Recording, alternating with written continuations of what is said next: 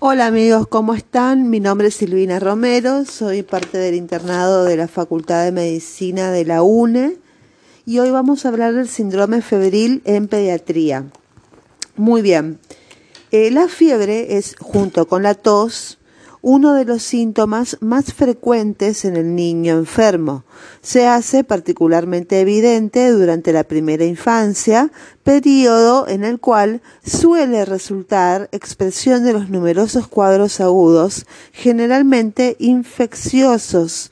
Durante el periodo neonatal, si bien es poco frecuente, del 1 al 2%, resulta un signo importante de infección bacteriana, excepto en prematuros, cuyos cuadros sépticos cursan generalmente con normo o hipotermia. La fiebre es una respuesta adaptativa utilizada por casi todos los vertebrados como parte de la reacción de la fase aguda de la respuesta inmune. Implica una compleja coordinación de fenómenos autonómicos, neuroendocrinos y conductuales. La respuesta febril puede ser provocada por una gran variedad de agentes infecciosos y otras condiciones no infecciosas. Sus manifestaciones son estereotipadas e independientes de la causa. La manifestación cardinal de la fiebre es la elevación de la temperatura corporal en 1 a 4 grados Celsius por sobre lo habitual. El mecanismo de esta elevación parece un aumento, parece ser un aumento en el punto de regulación del termostato de la temperatura corporal ubicado en el área preóptica del hipotálamo. Los mecanismos termorreguladores que se activan para mantener una temperatura más elevada son los mismos que habitualmente utiliza el organismo para mantener la temperatura en condiciones normales cuando es expuesto a un ambiente frío. El más importante de estos es la redistribución del flujo sanguíneo desde la piel a los lechos vasculares más profundos, de manera de disminuir la pérdida de calor por la piel. Algunos fenómenos eh, de termorregulación adicionales son componentes autonómicos como eh, distribución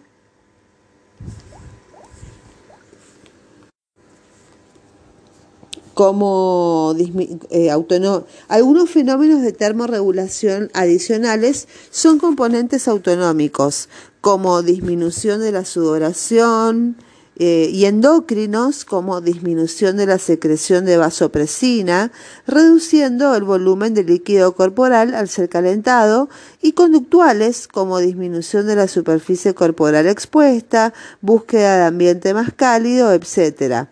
La elevación de la temperatura corporal en algunos grados puede aumentar la eficiencia de los macrófagos en destruir los microorganismos invasores y además dificulta la replicación de varios microorganismos, otorgándole al sistema inmune una ventaja adaptativa.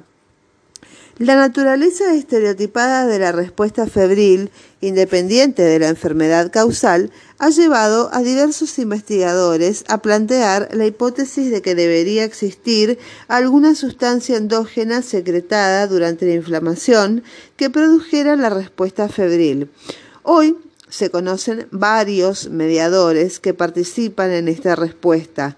La serie coordinada de sucesos que resultan en la aparición de fiebre comienza con la estimulación por los microorganismos, endotoxinas u otras sustancias exógenas del sistema monocito macrófago que sintetiza y libera citoquinas.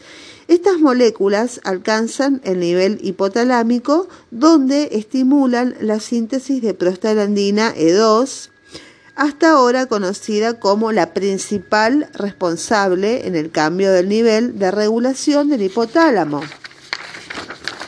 eh, que es el aumento del punto de ajuste hipotalámico.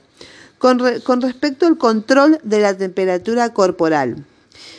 Bueno, ¿cómo se controla la temperatura corporal? En el hombre, al igual que en el resto de los mamíferos, es considerado homeotérmico, es decir, capaz de regular su temperatura central dentro de un estrecho margen que va de 37 grados centígrados más menos un grado centígrado en forma independiente de las variaciones de la temperatura ambiental.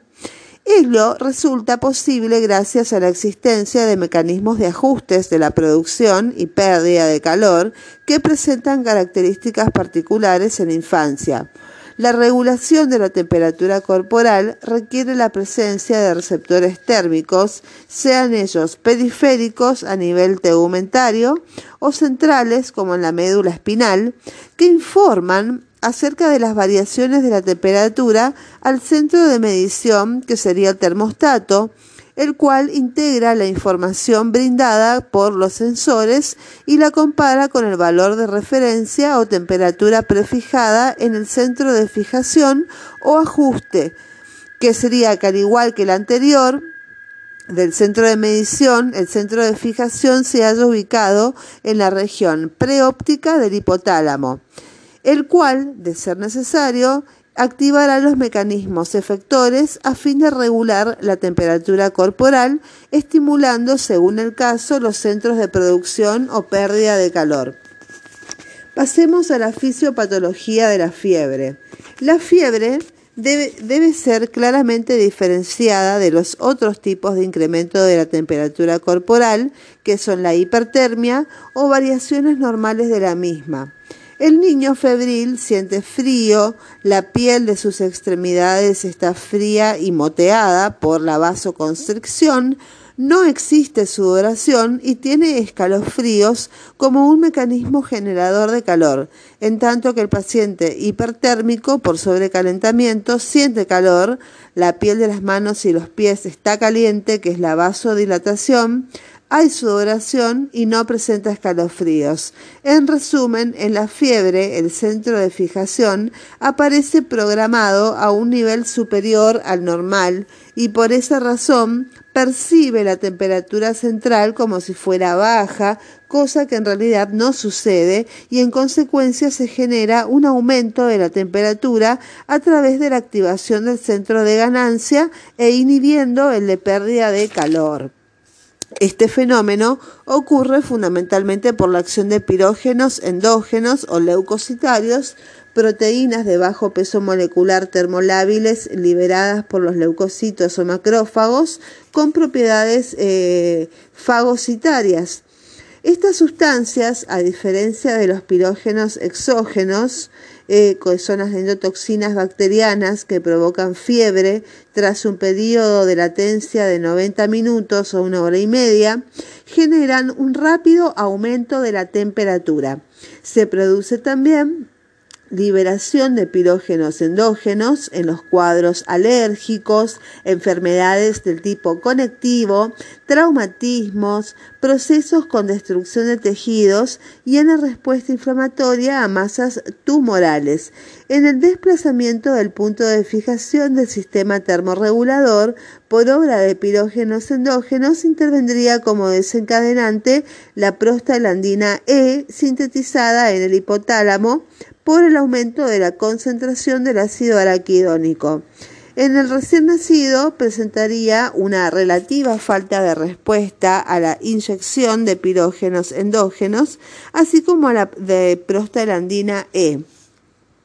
La elevada susceptibilidad de los niños pequeños frente a organismos patógenos que es producto de una menor exposición previa a los mismos. También eh, los niños tienen una falta del desarrollo de las respuestas inmunológicas válidas frente a los citados microorganismos, una mayor superficie corporal de intercambio calórico, un aumento, un aumentado recambio hídrico diario y la inmadurez del sistema termorregulador son, entre otros, los factores condicionantes de los distintos patrones de elevación de la temperatura que diferencia a los niños de los adultos, así como de la aumentada tendencia a desarrollar elevación térmica por deshidratación o exposición elevadas a temperaturas ambientales.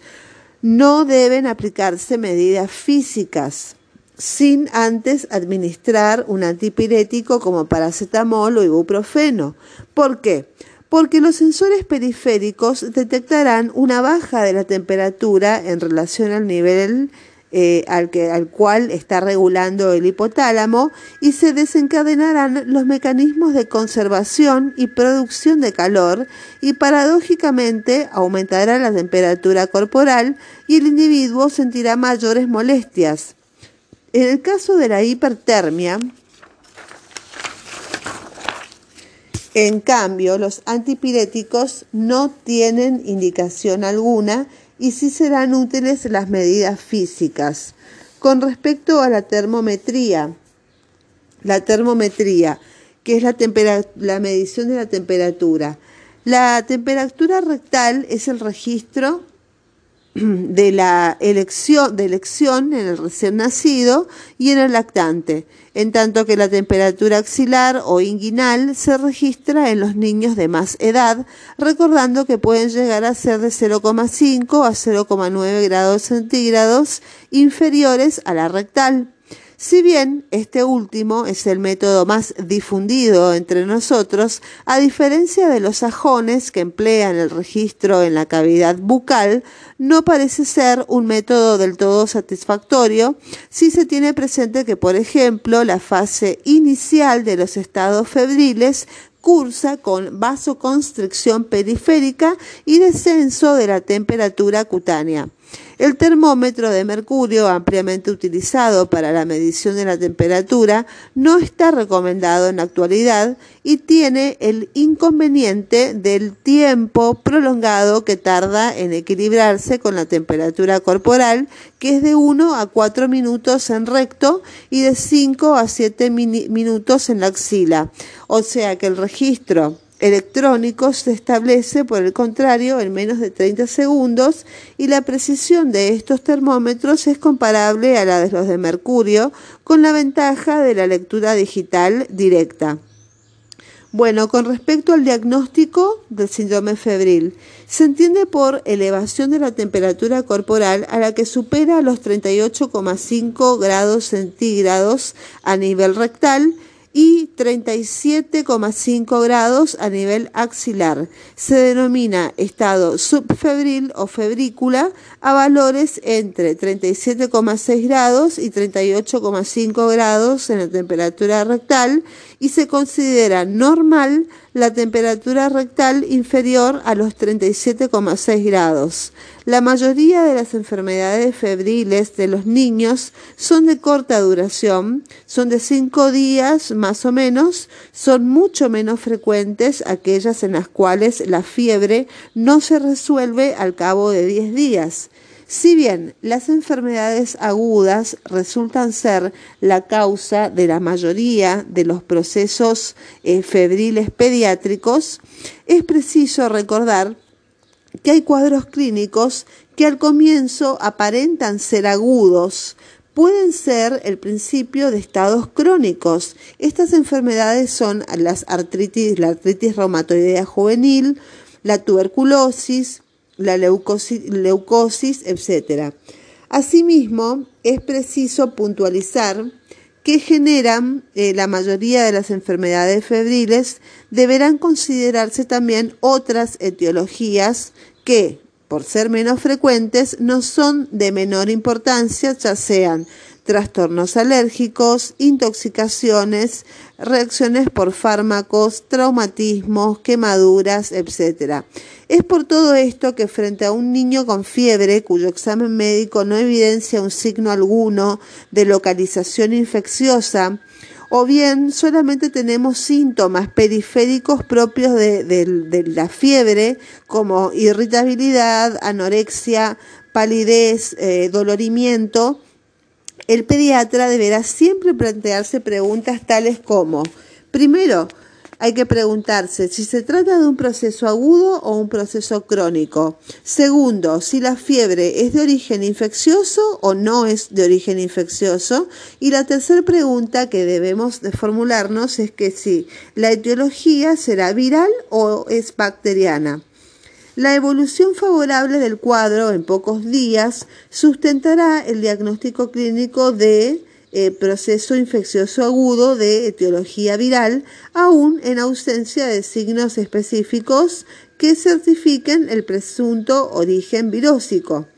Eh, ello de la aplicación práctica de los numerosos estudios llevados a cabo en grupos etarios diversos, en los cuales aparecen como los responsables más frecuentes son los virus Coxsackie, el, eh, el, virus ESH, el hecho, el adenovirus, el virus influenza A y el influenza B, el parainfluenza y el virus sincicial respiratorio, etc.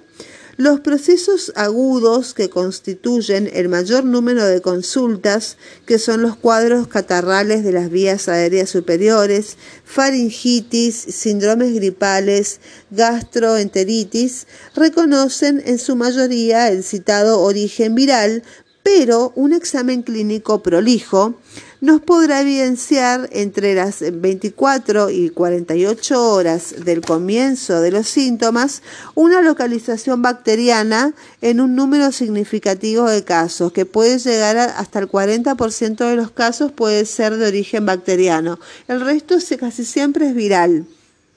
Los principales agentes bacterianos causantes de patologías, según las diferentes edades, de menor a mayor serían eh, bueno, las enterobacterias causan, eh, eh, bueno, son causantes. Después tenemos el Haemophilus influenza, que siempre está. tenemos el Streptococcus pneumoniae, también de gran importancia. El Streptococcus grupo A, también es de mucha importancia. El Mycoplasma pneumoniae, la Neisseria meningitidis, etc. Las causas infecciosas y no infecciosas se detallan en otros cuadros respectivamente. Un episodio febril agudo podrá ser rotulado como tal con seguridad cuando su resolución se obtiene en un plazo breve, eh, cuando es agudo se resuelve en plazo breve y deben distinguirse de los cuadros febriles provocados por afecciones crónicas. Y otra de las preguntas a formularse serán si existe alguna relación entre la magnitud del ascenso febril y la gravedad del caso, la respuesta parece ser controvertida, pues mientras existen numerosos estudios que prueban el aumento de la bacteriemia en relación con el incremento de la temperatura, es real también que muchos niños con fiebre alta no padecen enfermedades importantes, en tanto que afecciones graves o aún letales pueden asociarse con poca o ninguna fiebre y la incidencia de bacteriemia en casos de fiebre como única manifestación, que sería una bacteriemia oculta porque únicamente hay fiebre, eh, disminuyen a medida que aumenta la edad del paciente. Cuando más niño es, más probabilidades de que desarrolle una bacteriemia.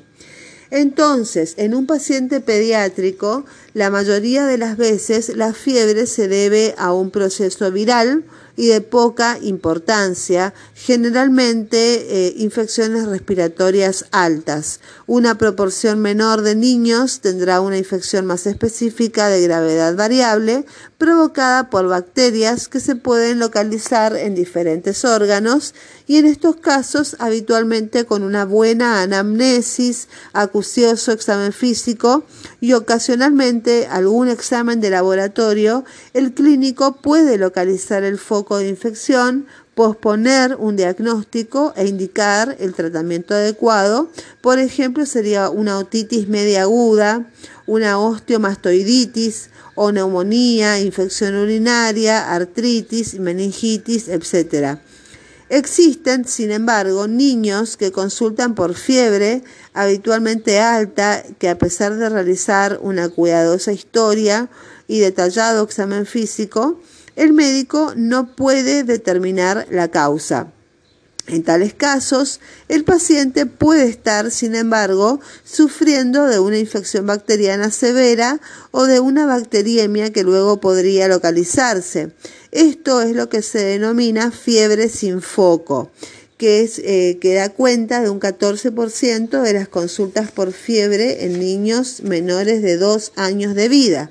Diferentes estudios muestran que es en alrededor del 7% hasta el 10% de los menores de 2 años con temperaturas superiores a 39 grados centígrados. Sin foco evidente, se encuentra una infección bacteriana grave, como por ejemplo una meningitis o una infección del tracto urinario, que también es grave, artritis, que también es grave, osteomielitis, que es grave, neumonía o sepsis, que son patologías graves.